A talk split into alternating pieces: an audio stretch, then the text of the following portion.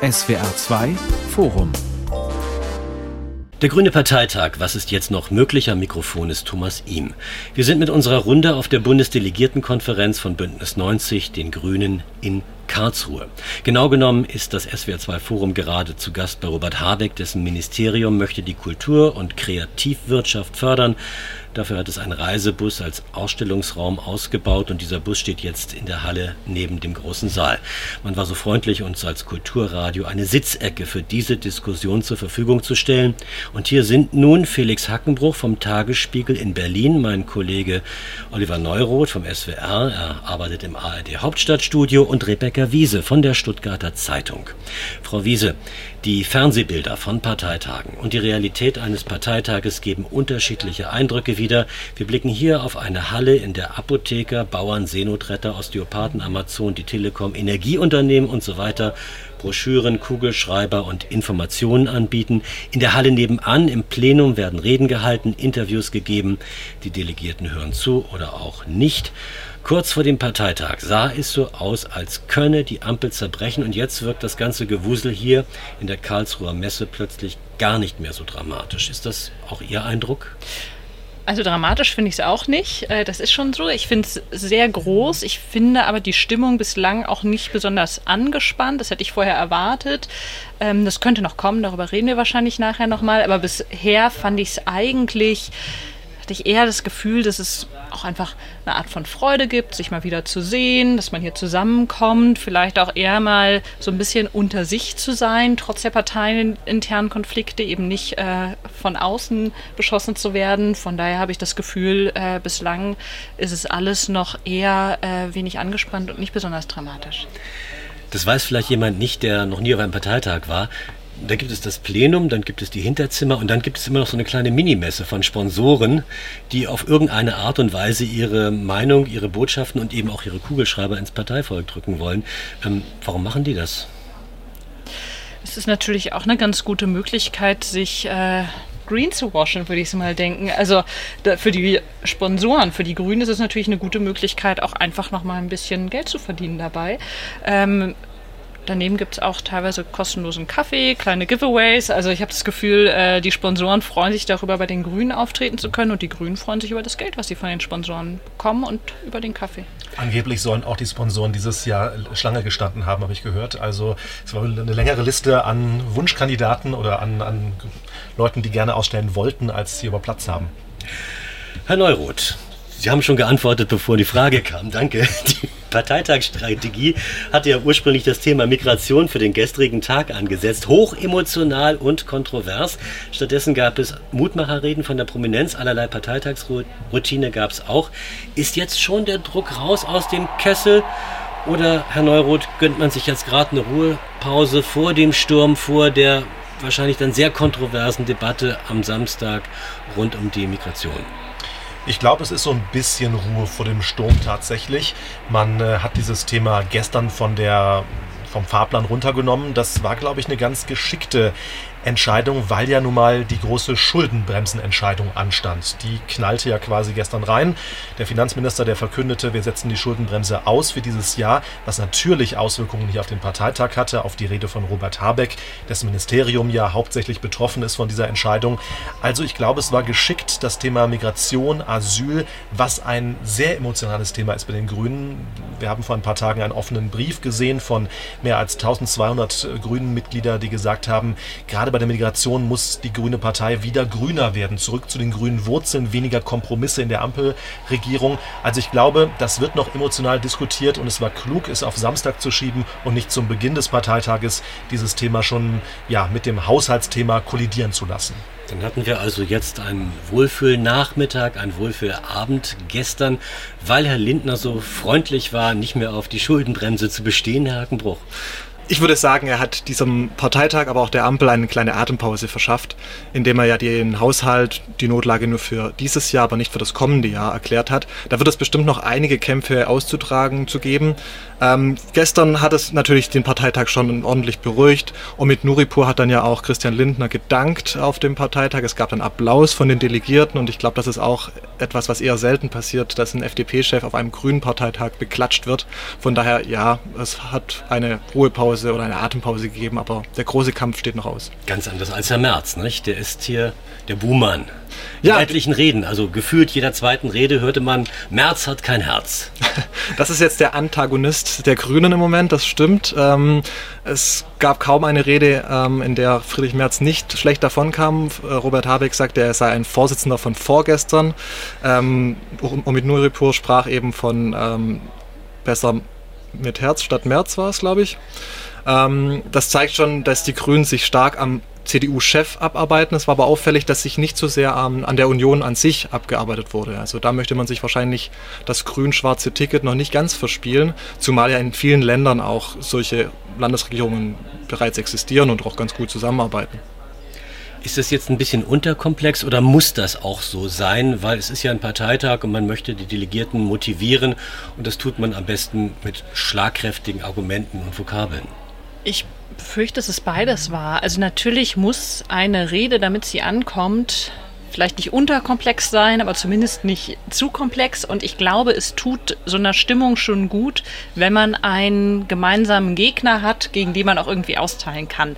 Das ist, äh, wir haben es gerade schon gehört, äh, das ist hier vor allen Dingen Friedrich Merz, aber auch gerade Robert Habeck, finde ich, wurde eigentlich in seiner Rede so am emotionalsten und lautesten, als er über die GroKo gesprochen hat. Das ist ja irgendwie auch ganz elegant, den Gegner in der Vergangenheit zu verorten und zu sagen, die haben alles falsch gemacht und wir baden das jetzt aus.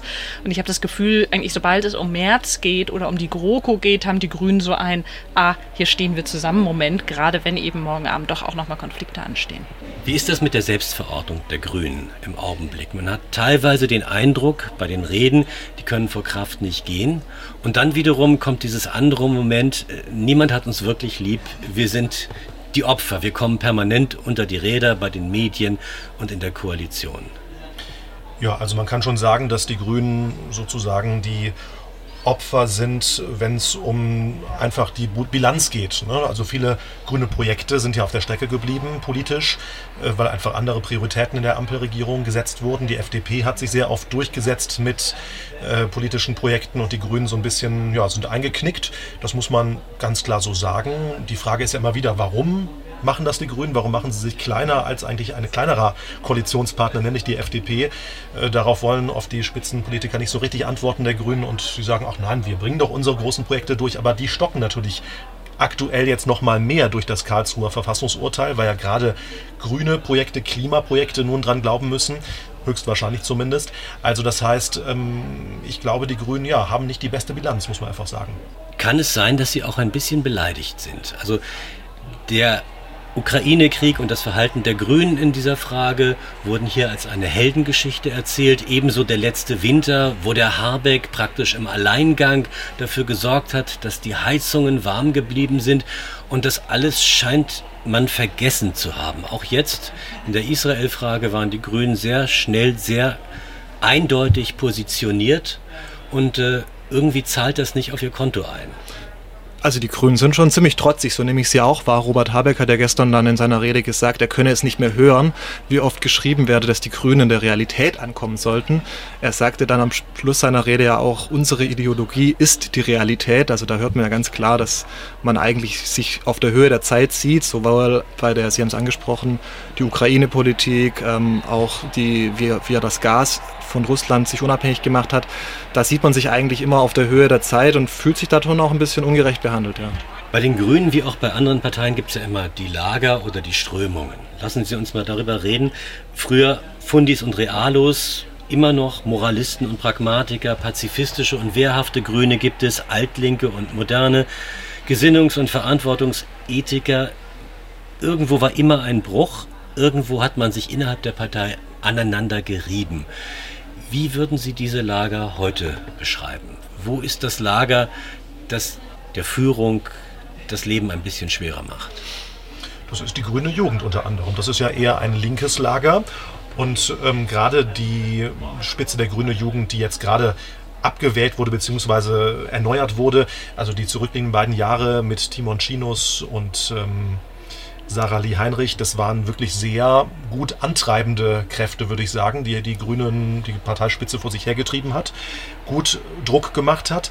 Äh, nun haben wir ein, neue, ein neues Führungsduo bei der Grünen Jugend, da müssen wir erstmal schauen, wie die so sich aufstellen, wirken auch recht progressiv, aber ich glaube, ähm, die müssen sich noch ein bisschen finden, so mein Eindruck zumindest. Das würde ich auch so sehen. Ähm, es ist natürlich auch gerade eine Zeit, wo die Rolle der grünen Jugend genau das ist, nämlich den Kurs der großen Mutterpartei quasi zu kritisieren. Weil jetzt in der Regierung kann eben ein Robert Habeck nicht alles sagen. Nach der grünen Lehre hat er gestern auch dafür geworben in seiner Rede, ähm, dass Politik nicht das Runterbeten der reinen Parteilehre sei. Und bei der grünen Jugend, die können eben die reine Lehre fordern. Äh, die Katharina Stoller, die neu gewählte Vorsitzende, sprach ja gestern davon, zum Beispiel in der Migrationspolitik ähm, solle man grenzenlos solidarisch sein mit Geflüchteten und ähm, das kommt vielleicht an der Basis ganz gut an, aber in der Regierung kann man sowas wahrscheinlich nicht durchsetzen. Und was wir ja auch natürlich noch haben für eine interessante Entwicklung, dass wir eine ehemalige Vorsitzende der Grünen Jugend, eine Sprecherin, nämlich Ricarda Lang, jetzt als Parteivorsitzende haben, also als Co-Chefin frisch wiedergewählt, äh, die ja auch eher eben den linken Flügel vertrat, von der Grünen Jugend kam und nun, wir haben die Migrationspolitik schon angesprochen, da auch eher eine Realo-Meinung vertritt, sage ich mal, inzwischen, wenn man so weit gehen kann. Also zumindest sagt, äh, Migrationsabkommen mit afrikanischen Staaten, die müssen wir dringend ausarbeiten. Wir müssen mehr Rückführungen wirklich realisieren, weil es im Koalitionsvertrag steht. Darauf beruft sie sich. Ähm, das hat man wirklich von der linkeren Seite, vom linken Flügel der Grünen eher selten gehört. Das wird ja auch ein bisschen übel genommen. Also sie hat ja vor kurzem diesen Gastbeitrag im Tagesspiegel, wenn ich sagen darf, ähm, veröffentlicht mit Winfried Kretschmann, also dem Oberrealo aus Baden-Württemberg. Und ähm, da finden zwei Positionen dann zusammen, die eigentlich sonst in der Partei sehr weit auseinander sind. Nämlich eben sowohl mehr Ordnung in der Migrationspolitik, mehr Regeln, Sie haben das gerade schon angesprochen, was dazu zählt, aber eben auch die Humanität. Und sie hat natürlich viel Glaubwürdigkeit, weil sie diese Biografie hat als grüne Jugendvorsitzende Sie wirkt in den linken Flügel rein, aber sie mutet dem auch etwas zu und das äh, ist schon bemerkenswert. Und ist auch bemerkenswert, dass sie dann trotzdem jetzt gerade vor ein paar Stunden mit einem besseren Wahlergebnis als vor zwei Jahren wiedergewählt wurde. Mehr als 80, weniger als 90, ist das ein Signal für oder gegen Ricarda Lang?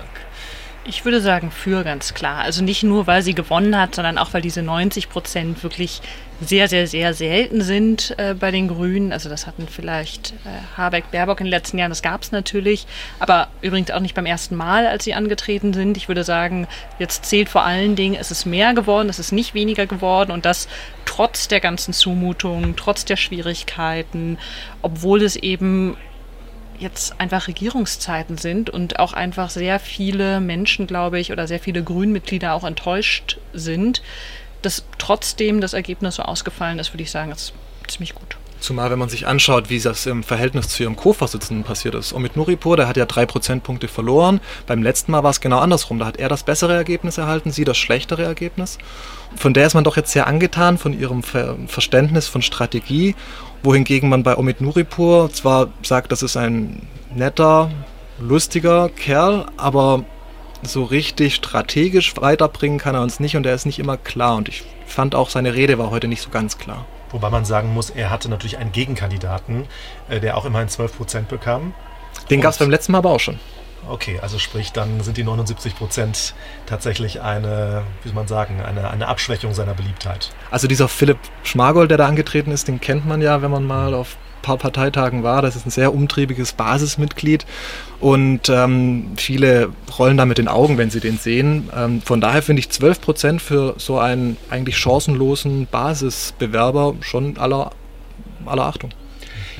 Wie demokratisch ist denn das, was wir da im Plenum sehen? Also sind die Listenplätze und die Plätze für den Vorstand alles schon vorher so ein Stück weit ausgekungelt oder geht es da um wirkliche Entscheidungen also jetzt beim Bundesvorstand war es ziemlich klar, da musste ja auch gar nicht so viel ausgekungelt werden, abgesehen von Schmargold, der, wie gesagt, absolut chancenlos war, der vielleicht auch einfach die Gelegenheit nutzen wollte, etwas Redezeit zu bekommen, gab es ja nicht wirklich Gegenkandidaten, das heißt, da musste gar nicht so viel ausgekungelt werden. Jetzt bei der Europawahl äh, ist es nochmal anders. Da war die Nummer 1 gesetzt und ab Platz 2 wird es dann spannend. Das heißt, es ist sehr viel Demokratie. Das wird sich sehr lang ziehen. Wobei schon auch da einiges im Hintergrund vorher gesprochen wird äh, und man versucht als Parteitagsregie und als Bundesvorstand das alles in geordnete Bahnen zu lenken und leiten. Also viele Kampfabstimmungen, die es jetzt gibt, äh, sind vorher abgesprochen. Viele fallen dann auch weich, werden aufgefangen. Wobei hinten auf der Europawahlliste wird es eng, weil die Grünen nicht damit rechnen können, dass sie wieder 21 Sitze bekommen wie beim letzten Mal. Das ist natürlich dann heute im Verlauf des Tages und auch im Verlauf der Nacht wird das nochmal richtig spannend. Was erwarten die Grünen von dieser Europawahl? Da haben wir einen anderen Mitspieler, nämlich die AfD, die hier bei den Reden so gut wie nie erwähnt wird, aber die als sozusagen als dunkle Macht permanent im Raum steht. Was kann, was, was wollen die Grünen erreichen, die sich ja eindeutig als proeuropäische Partei verstehen? Sie hat vor allem eine ziemlich schwierige Ausgangslage, die Grüne Partei nun. Äh, wir haben die Wahl in den Nieder Niederlanden gerade gesehen, wo eine ähm, rechtspopulistische Partei gewonnen hat. Ähm, ich äh, habe auch wahrgenommen, dass das schon so als Beispiel durch, den, durch die Gänge äh, schweben, schwebte so ein bisschen von wegen, okay, wir sehen, was in den Niederlanden passiert. Das ist eine schlechte Ausgangslage für die Europawahl. Also sprich, man stellt sich darauf ein, von den angesprochenen 21 Sitzen welche abgeben zu müssen. Ähm, das wird eine ganz, ja, eine sehr, sehr schwierige Herausforderung. Und ich glaube, gleichzeitig hat man auch erkannt in der Partei, dass man die Migrationspolitik, woran ja auch in den Niederlanden die Regierung ähm, zugrunde gegangen ist, ähm, dass man die dringend lösen muss und dass die nicht mehr so ganz weit oben auf der Tagesordnung steht. Denn je häufiger man über die Migrationspolitik spricht, so zumindest Eindruck von vielen Grünen, das hilft eigentlich am Schluss nur der AfD. Wenn man sich anschaut, wie es den Grünen zuletzt ergangen ist, das ist nicht nur eine Erfolgsgeschichte. In Berlin sind sie aus der Regierung rausgeflogen, in Bayern sind sie nicht reingekommen, in Hessen hat man sie zurückgewiesen und jetzt stehen die Wahlen an im nächsten Jahr in Sachsen, in Thüringen, in Brandenburg und dann kommt noch die Europawahl dazu und noch eine Reihe von Kommunalwahlen. Da braucht man natürlich ein bisschen Kraft und Mut und Hoffnung und das ist ja Grunde auch ein bisschen die Absicht, man holt sich hier den Spirit für die kommenden Kämpfe. Aber mal realistisch betrachtet, äh, sind die Grünen noch dabei zu wachsen oder, oder haben sie im Grunde ihren Zenit erreicht? Ja, da kann nun keiner darauf antworten, der jetzt seine Kristallkugel nicht dabei hat. Aber wie ist denn so die Stimmung? Man, man spürt ja, dass man trotz der eigenen Argumente, von denen man ja sehr überzeugt ist, nicht mehr so ankommt, wie man es erwartet. Also der Höhenflug ist sicher vorbei und der fing ja würde ich sagen, ungefähr mit der letzten Europawahl an, wenn man mal so überlegt. 2019 hatten die Grünen dann einfach auf einmal eine wahnsinnige Zustimmung. Das war übrigens auch ein sehr heißer und sehr trockener Sommer. Das war so der Moment, auch nach 2018, der zweite Sommer, wo, glaube ich, viele Leute verstanden haben, es wird jetzt wirklich ernst und man muss dieses Thema Klima sehr ernst nehmen. Ich glaube, es ist ein Thema, was gerade nach den letzten Jahren, wo es so viele andere Krisen gab, auf einmal nicht mehr so wichtig ist wie vorher. Auf jeden Fall nicht in dem Bewusstsein der Menschen. Und das bekommen die Grünen zu spüren. Und sie sind jetzt natürlich auch einfach seit zwei Jahren in der Regierung. Und das heißt, sie müssen ganz viele Versprechen, die sie gemacht hatten, müssen sie umsetzen oder es versuchen. Und wir haben ja gerade schon darüber gesprochen, das ist äh, sehr oft nicht so einfach. Und es geht aber, glaube ich, gar nicht nur so sehr darum, dass sie ihre eigenen Leute enttäuschen, sondern dass viele Leute auch tatsächlich nicht einverstanden sind mit dem, was die Grünen tatsächlich dann umsetzen wollten. Man kann das ja auch an den Mitgliedern ablesen. Es gab äh, in den vergangenen Jahren ein wahnsinniges Wachstum. Die Partei hat sich fast verdoppelt. Jetzt ist man, glaube ich, seit ein, zwei Jahren relativ stabil bei 125.000 Mitgliedern etwa. Man kann das immerhin halten, aber weiter wachsen das sieht man im Moment nicht. Und mit Nuripur hat in seiner Rede ja gesagt, äh, für seine Wiederwahl, die schweren Jahre kommen erst noch. Also das waren jetzt die zwei leichten Jahre. Das lässt ja schon mal tief blicken. Ich schaue jetzt mal nicht in die Kristallkugel, sondern ins Archiv. Die Grünen hatten mal eine Kanzlerkandidatin. Ja, die wollten ganz, ganz hoch hinaus. Niemand nimmt das Wort heute noch in den Mund. Ist das äh, auch dem zuzurechnen, dass sie wissen, dass sie nie einen Kanzler werden stellen müssen. Naja, bis dahin dauert es ja noch ein bisschen bis zur Wahl. Zwei Jahre nur noch. Und die ja. Basis liegt so bei 13, 16 Prozent etwa. Ich denke schon, dass den Grünen klar ist, dass sie nicht mehr in diese Umfragehöhen kommen werden, zumindest nicht allzu bald, in denen sie schon mal waren. Wir haben sie gerade angesprochen, 2019 so der Peak, der wird schwer nochmal zu erreichen sein.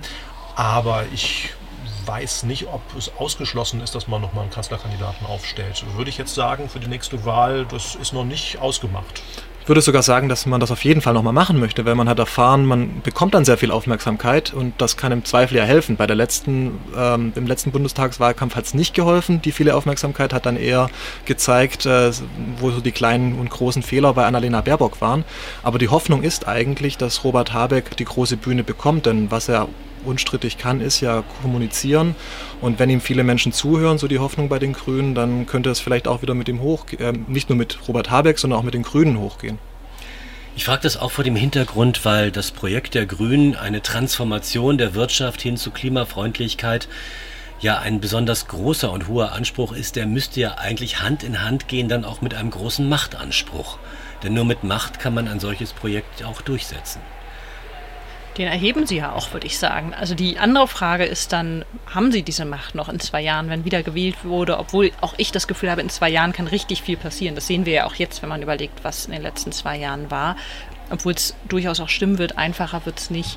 Aber ich habe schon das Gefühl, dass diese Partei jetzt eine Selbstverständlichkeit besitzt. Das hört man auch in den Reden. Nur wir können das schaffen, nur mit uns wird es das geben. Und was ich schon auch spannend finde, dass dieses Thema Klima inzwischen ein bisschen anders kommuniziert wird als noch früher. Es ist jetzt nicht mehr, ich weiß gar nicht, ob hier irgendwer vom anderthalb Grad Ziel gesprochen hat, sondern es geht viel mehr, es gibt diese Idee von, wir müssen die Wirtschaft umbauen. Wenn wir das hier nicht machen, dann wird es halt woanders passieren, in den USA. Wir müssen hier die Wirtschaft umbauen, um auch die Wirtschaft zu retten. Ich glaube, es war Ricarda Lang, die gestern sagte, es, es geht um Umbauen oder Abbauen. Das heißt, es gibt einen wahnsinnigen Machtanspruch. Ob sie den dann umsetzen können, ist nochmal eine andere Frage. Man braucht ja heutzutage vielleicht auch nur noch 24 Prozent, um das Bundeskanzleramt zu erreichen. Von daher das sind jetzt nur noch 10 Prozentpunkte. Aber davon sind sie gerade weit entfernt. Das gehört schon auch zur, zur Wahrheit dazu. Die letzten Wahlen, Sie haben sie angesprochen, in Berlin, in Hessen, das war sehr schmerzhaft für die Grünen, gerade in Hessen, wo sie einen sehr pragmatischen Kurs gefahren sind, dass man da so an Macht verloren hat und hochkant aus der Regierung rausgeflogen ist. Das schmerzt hier sehr viele.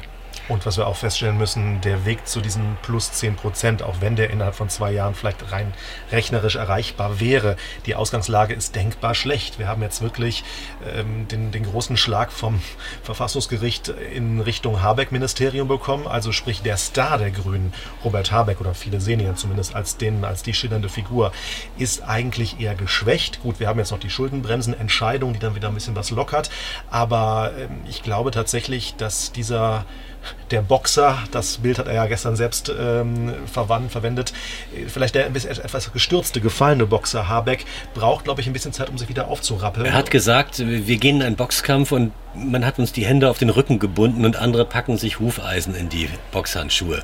Genau. Aber Sie kennen ja Rocky, wenn man angeschlagen ist, dann ist man besonders gefährlich. ne, ich habe mich ja gefragt, dass das ein Plädoyer für einen besonders unfairen Kampf sein soll. So sieht er das. Also er sieht natürlich, dass in den USA sehr viel Geld in die Hand genommen wird, um die äh, Wirtschaft umzubauen, in China sowieso. Und ähm, er findet, dass die Schuldenbremse überhaupt nicht auf der Höhe der Zeit ist, weil eben genau diese Investitionen, um die Wirtschaft umzubauen, die fehlen jetzt einfach. Und da meint er schon, dass man sich einen, einen Stein an, ans Bein bindet. Das SWR2 Forum vom Parteitag der Grünen in Karlsruhe mit den Journalisten Felix Hackenbruch Oliver Neuroth und Rebecca Wiese. Nützt es eigentlich den Grünen oder schadet es ihnen mehr, dass sie permanent mit dem Klimathema in Verbindung gebracht werden? Dass sie Hauptverantwortliche sind mittlerweile für das Klima? Genau, das wollen sie ja nicht sein. Sie sagen ja immer, wir sind nicht die Ein-Themen-Partei. Haben wir ganz oft in Reden hier auf dem Parteitag schon gehört. Sie wollen die Partei der Mitte sein. Diese, diese Losung, diese Formulierung haben wir oft gehört. Und ich glaube, das ist eben der Knackpunkt, wo wir eben schon über die 10 Prozent äh, gesprochen haben, die sie noch erreichen müssten, breiter sich aufzustellen und vor allem äh, breiter anzukommen bei den Menschen. Eben nicht nur als die Klimaretter, die Ökopartei. Dieses Wort ist ja auch oft in den vergangenen Jahren in den Mund genommen worden von etlichen möglichen Kommentatoren. Ähm, also ich glaube, das ist gerade die Mission, die sich die Grünen zu eigen machen. Wir wollen nicht mehr nur die Ökopartei sein, sondern die breit aufgestellte. Ich würde auch denken, man hat hier so oft gehört, nicht zurück in die Nische. Den Grünen ist schon auch klar, dass sie mit Klima gerade nicht so gut gewinnen können. Was, glaube ich, auch wirklich daran liegt, dass es so viele akute Krisen gibt, dass die Klimakrise was ist, was gerade einfach nicht unbedingt was ist, wo man Wählerstimmen gewinnen kann. Es ist jetzt nicht, wo Leute sagen, ach ja, ich habe Lust da, dass jetzt was passiert und dass ich da anpacke, sondern es gibt irgendwie so viele Sachen, die nacheinander passieren. Es gab die Energiekrise, die, glaube ich, ganz viele Leute auch nochmal umgetrieben hat. Und ich fand auch interessant, dass viele Grüne gesagt haben in ihren Reden, naja, wenn wir aus der Regierung weggehen würden, dann würde das Klimaproblem nicht weggehen. Damit beschreiben sie ja auch ein Problem, dass Leute irgendwie das, die Idee haben, sie bringen da ein Problem mit, was es ohne sie nicht gäbe. Und wenn die Grünen nicht in der Regierung wären und es würde niemand über den Klimawandel sprechen, dann wäre das irgendwie auch erledigt und nicht mehr so schlimm und wir müssten uns nicht mehr damit beschäftigen. Von daher habe ich das Gefühl, sie probieren da schon auch sehr umzulenken gerade. Das ist natürlich auch ein Ausdruck dessen, dass ihre Kommunikation überhaupt nicht funktioniert, dass das Klimathema immer mit ihnen nach Hause geht, dass Klimaschutz etwas ist, was die Leute nur noch nervt. Das haben sie auch erkannt, aber sie haben immer noch kein Mittel dagegen gefunden und das lässt hier schon auch viele ratlos, glaube ich, zurück. Das Wort Wärmepumpe hört man so gut wie nie auf diesem Parteitag. Ich habe es noch nicht gehört. Haben Sie es schon gehört? Nein, das ist genau der Punkt, äh, den Herr Hackenbruch gerade angesprochen hat. Damit haben sich mit diesem Heizungsgesetz die Grünen doch so viel dann doch vermasselt und so viel an Image eingebüßt, äh, an Pluspunkten. Deswegen haben wir das Wort äh, Wärmepumpe noch nicht gehört, das Wort Heizungsgesetz auch noch nicht gehört. Und äh, da will man von wegkommen. Das ist, glaube ich, eine echt schwierige Aufgabe, dieses angeknackste Image wieder zu polieren. Ja, es hat einfach so viele Klischees auch wieder bedient. Ich meine, man hat diese Diskussion bei den Grünen alle paar Jahre irgendwie. Also wir erinnern uns alle an den Veggie Day, wir erinnern uns an 5 Mark für den Liter Benzin. Also ich persönlich nicht, aber das, das, das ist ein geflügelter Begriff ich geworden. mich. Dankeschön. ähm, und immer wieder fallen die Grünen darauf zurück, dass sie irgendwie bevormundend wirken, dass sie äh, den Leuten vorschreiben wollen, was sie zu tun haben und wie ja, sie es zu sie tun doch haben. auch. Also das Heizungsgesetz war reine Bevormundung. Ja, und- Mikromanagement bis in den Heizungskeller jedes einzelnen Bürgers hinein. Das wird inzwischen, glaube ich, auch sehr selbstkritisch gesehen, zumindest bei Teilen der Partei. Man hat aber vor allem, glaube ich, vergessen, das Soziale da auch mitzudenken. Man war da über Wochen sprachlos, als dieser Entwurf damals, es war ja nur ein Entwurf, geleakt wurde, ähm, dass man da einfach, man hätte einfach rausgehen müssen und sagen müssen, am nächsten Tag, macht euch keine Sorgen, wir zahlen euch das auch zu 80, 70 Prozent und dann wären vielleicht Fragen gekommen, ja, ist das dann abgesprochen mit der FDP? Und dann sagt man, nein, aber fragen Sie mal bei der FDP. Und dann wäre auf einmal die FDP ähm, der Buhmann gewesen vielleicht und nicht die Grünen. Und das hat man einfach versäumt. Und ähm, vielleicht lernt man ja was draus. Lang hat es ja jetzt auch gesagt in ihrer Bewerbungsrede als Bundesvorsitzende, hat sie ja nochmal deutlich gemacht, wir müssen die soziale Frage mitdenken. Und das ist, glaube ich, das, was sie so mitgenommen haben. Weil was ja eben auch ist, es ist ja schon so, dass es irgendwie Lösungen gibt. Also irgendwie muss dieses Land klimafreundlich und klimakrisenfest umgebaut werden. Das muss schon passieren. Und man hat eben gesehen, immer wenn es passiert, dann verlieren die Grünen dabei. Und das Heizungsgesetz, das eben handwerklich auch einfach kein guter Ansatz war, hat es nicht unbedingt besser gemacht. Und darunter leiden die, glaube ich, auch jetzt noch. Das ist ja einfach schlechtes Handwerk gewesen. Man kann das, glaube ich, einfach so als Tatsachenbehauptung sagen. Sie sind da vom Bundesverfassungsgericht auf den Topf gesetzt worden, weil sie es im Eiltempo durch den Bundestag peitschen wollten. Und jetzt hat das Bundesverfassungsgericht nochmal die Ampel auf den Topf gesetzt mit diesem Schattenhaushalt, wo man sich jetzt auch wieder so drumrum laviert. Und ich glaube, ich nehme es so wahr, dass die Menschen schon mitbekommen haben, dass wir beim Klima was machen müssen. Aber die Frage ist doch, wie wir es machen müssen und ob die Grünen dafür die richtige Therapie haben. In der Diagnostik wird Ihnen ja wohl niemand widersprechen. Und was ich nicht höre auf diesem Parteitag, was ich so mitbekommen habe, sind dann auch mal Worte der Selbstkritik. Bei Ricarda Lang haben wir die schon gehört vorhin, bei ihrer Bewerbungsrede. Da sagte sie, dass sie äh, zu technokratisch vielleicht in der Vergangenheit Dinge versucht hat zu erklären, zu wenig bei den Menschen war, bei ihren wirklichen Problemen.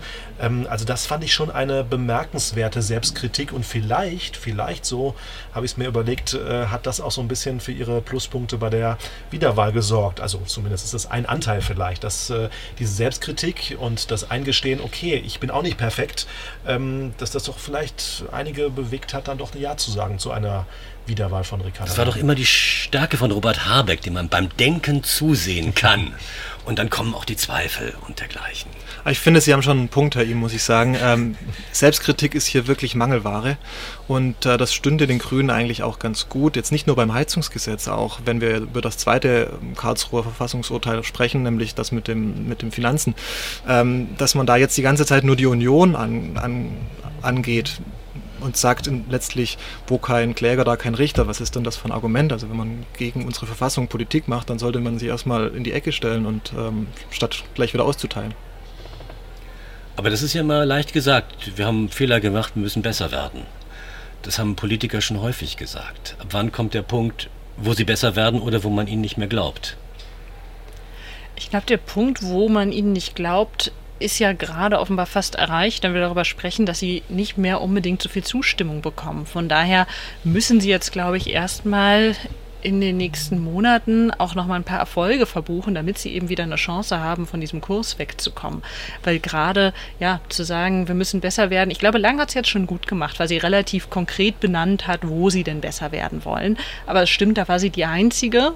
Und ich glaube, das wäre für die Partei ganz gut, wenn sie das ja ernst nehmen und auch umsetzen würde. Einer von Ihnen hat gerade gesagt, es wurde gesagt, die wollen gerne in die Mitte. Da wollen sie sich aufhalten. Nun sind die Grünen ja eine Partei, die, die aus einer Bewegung herausgekommen ist, aus der Friedensbewegung der Anti-Atomkraftbewegung und die nie nur politische, sondern immer auch Bewegungspartei sein wollten, die das Milieu drumherum brauchen. Das sind im Augenblick die Klimaschützer, Fridays for Future, das sind die Seenotretter und äh, die Leute, die Flüchtlinge aufnehmen. Das ist eben auch in Teilen der Ort, wo die grüne Basis, die grüne Jugend als Basis zu, äh, zu Hause ist. Ähm, wie schafft man es, in die Mitte zu kommen, ohne diese aktivistischen Milieus zu verlassen? Ich glaube, das geht gar nicht. Das geht nicht. Ich glaube nicht. Also wir sehen das jetzt ja auch hier in Karlsruhe, wer vor der Halle demonstriert. Das sind nicht besonders viele, aber es sind Klimaschützer, es sind Aktivisten und äh, die haben die Grünen in den vergangenen zwei Jahren schon massiv ähm, ja, vor den Kopf gestoßen, sei es in Lützerath, wo das Dorf abgebaggert wurde, sei es mit der Entscheidung für LNG-Terminals, dass man jetzt ganz viel Fracking-Gas aus den USA und sonst wo aus der Welt hierher schifft, sei es mit der Streichung der Sektorenziele ähm, im Klimaschutzgesetz da hat man ganz oft die Bewegungen vor den Kopf gestoßen und wir sehen das ja auch schon, dass links der Grünen eine Lücke jetzt aufgegangen ist und da spekuliert ja zum Beispiel auch die Linke darauf, die jetzt nach dem Abgang von Sarah Wagenknecht hofft, eben enttäuschte Grünenwähler äh, für sich zu gewinnen. Es gibt ja auch schon erste Berichte von Wechseln und bei den Linken steigt wohl die Mitgliederzahl jetzt. Also vielleicht geht dieser Kurs in die Mitte nicht nur auf. Es ist ja immer so eine Art Glättung, ne? wenn die Partei in die Mitte will, eine Partei grundsätzlich mehr Menschen erreichen will, dann werden immer so ein bisschen die extremeren Ränder außen vor gelassen, weil man natürlich sich so ja, in die Mitte eben bewegt. Und ich glaube, das ist, äh, wie Herr Hakenbruch gerade sagte, eine Mission bei den Grünen, die kann nicht ohne Reibungsverluste passieren. Und wir sehen diese Reibungsverluste ja schon gerade und die werden möglicherweise noch stärker werden, wenn eben diese, diese Mittenbewegung, die die Grüne Parteispitze ja möchte, noch äh, forciert wird. Sind die sich des, dieses Problems bewusst? Ich glaube schon. Ich, ich glaube schon, dass es so ein Bewusstsein gibt, dass alles, was sehr aktivistisch ist, jetzt im Prinzip nicht mehr ins Parteiprogramm passt und nicht mehr umgesetzt werden kann.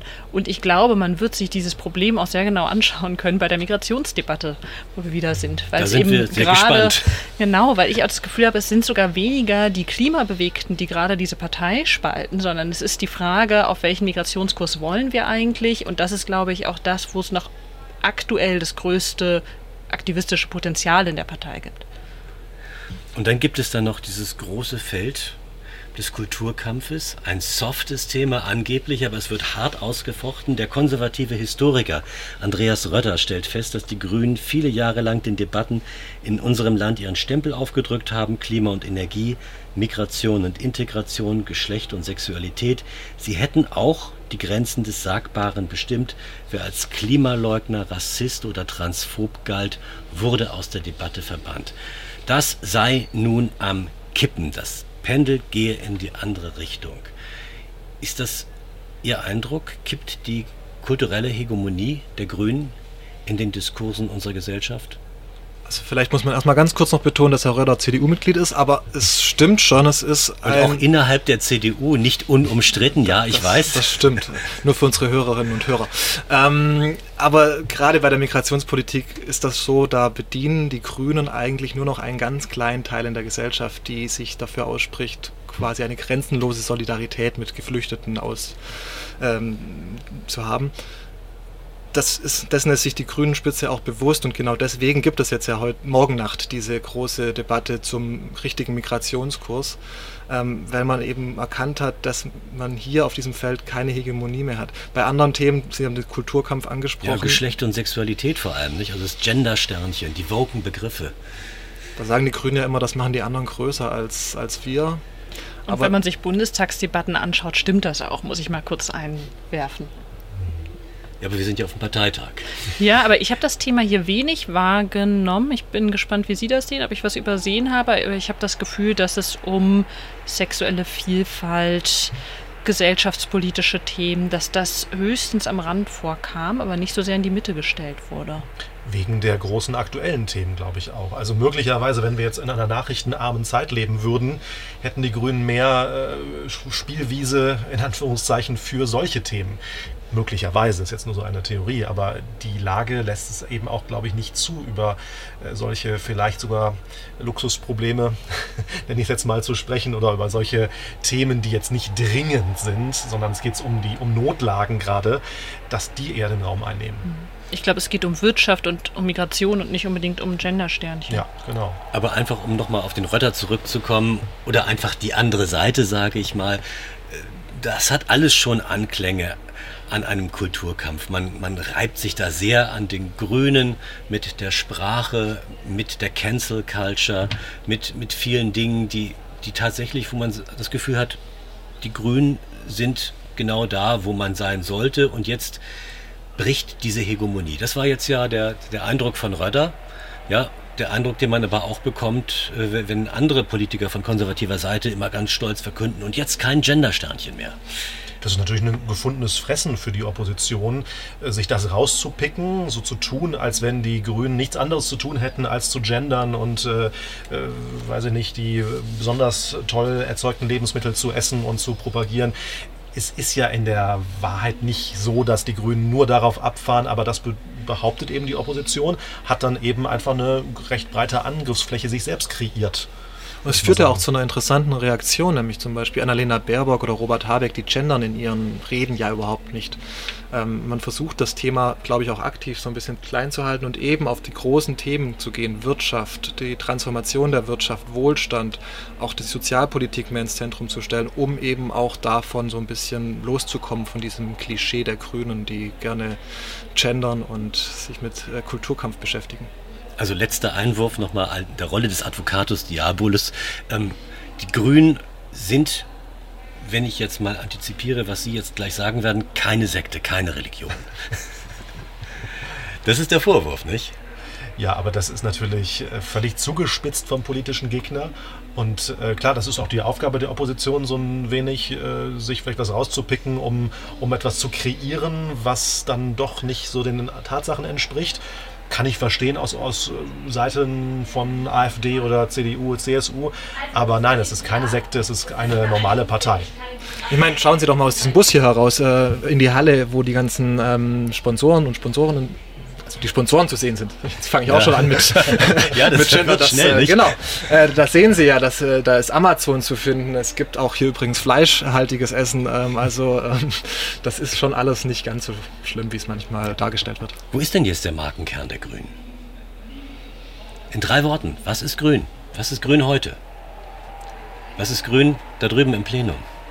Ja, jetzt müssen wir aufpassen, nicht zum. Ricarda Lang hat vorher gesagt, Klimaschutz, Gerechtigkeit und Wohlstand. Ähm, ja. Ich glaube, das ist der Anspruch. Ob man dem immer gerecht wird, ist natürlich die andere Frage, aber das ist so der Anspruch. Das trifft Ich glaube, genau. Wir müssen gucken, dass wir jetzt nicht zum Werbe, äh, zur PR-Agentur der Grünen werden. Aber ich denke auch, es geht in die Richtung. Man will Wohlstand, Gerechtigkeit, Klimaschutz. Das sind so die, ich mit, an diesen drei Begriffen kann man relativ gut die Linie der Grünen erzählen. Im kommenden Jahr sind es mehrere Wahlen, ich habe es schon angesprochen. Die Resilienz die jetzt von den Grünen abgefordert wird, die muss recht groß sein, denn im Osten haben sie wenig Zuspruch. Warum so wenig? Warum vor allem in den, in den städtischen Milieus und warum vor allem im Westen? Warum können die an, auf der anderen Seite Bündnis 90 ist ja der Name, den sie aufgenommen haben aus dem Osten und ihrem eigenen Namen vorangestellt haben. Warum punkten die da immer noch nicht? Man kann es wahrscheinlich damit erklären, dass ja eine andere politische Strömung sehr punktet im Osten, gerade im ländlichen Bereich, das ist die AfD. Ich glaube, dass äh, dort sich dann eher ja, die Theorie dieser Partei verfängt, mehr Anhänger hat und dadurch automatisch die Grünen dann weniger. Das ist eine Erklärung, aber wir finden sicher noch mehr. Ja, ich glaube, es gibt auch Strukturprobleme der Grünen im Osten. Also die Landesverbände sind dort marginal klein. Es, es gibt bestimmt viele Orte, wo es keine Grünen gibt. Das heißt, äh, Menschen kommen gar nicht in Kontakt mit den Grünen und deswegen ist dort auch ähm, die Skepsis gegenüber dieser Partei besonders groß. Ähm, zudem ist auch, sind ja viele Teile in Ostdeutschland eben sehr entvölkert. Also es gibt da viele ländliche Bereiche, wo die Grünen traditionell nicht gut ankommen. Man sieht das ja in Leipzig oder Dresden, den größeren Städten im Osten. Da kommen die Grünen ja doch ganz gut an. Da haben sie inzwischen auch zweistellige Ergebnisse.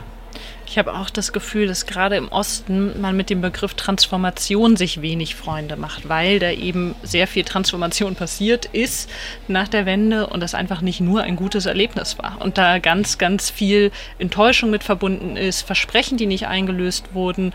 Und wenn man dann dort hingeht und sagt, wir bauen jetzt erstmal die Wirtschaft um und es wird super und wir werden hier blühende Landschaften haben, gibt es, glaube ich, ein Déjà-vu, aber keins der guten Art. Hm. Das, ist mir häufig Punkt, passiert. Ja. ja. Ich war mit Robert Habeck ein paar Mal in, in, Ostdeutschland unterwegs, zum Beispiel in Schwedt, und er hat da eigentlich versprochen, dass die Bundesregierung da sehr viel Geld für diese Raffinerie in die Hand nimmt. Und trotzdem gab es eine ganz große Skepsis, weil es, dieses Geld war ja verbunden mit Auflagen, nämlich dass man da was verändert. Und Veränderung ist da eher negativ konnotiert, weil man ja eben in den 90er Jahren so eine große Veränderung schon mitgemacht hat gucken wir ganz zum Schluss dieser Sendung nochmal auf das ganz naheliegende Problem und das ist der Haushalt. Die erste Hürde ist genommen, man kommt jetzt gerade mal so eben über das Jahr 2023.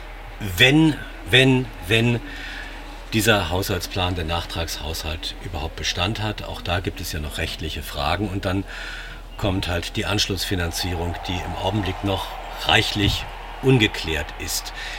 Es hat immer geheißen, Geld sei der Kit, der diese Ampel zusammenhält. Jedes Problem könne man mit ordentlich viel Geld irgendwie rauskaufen.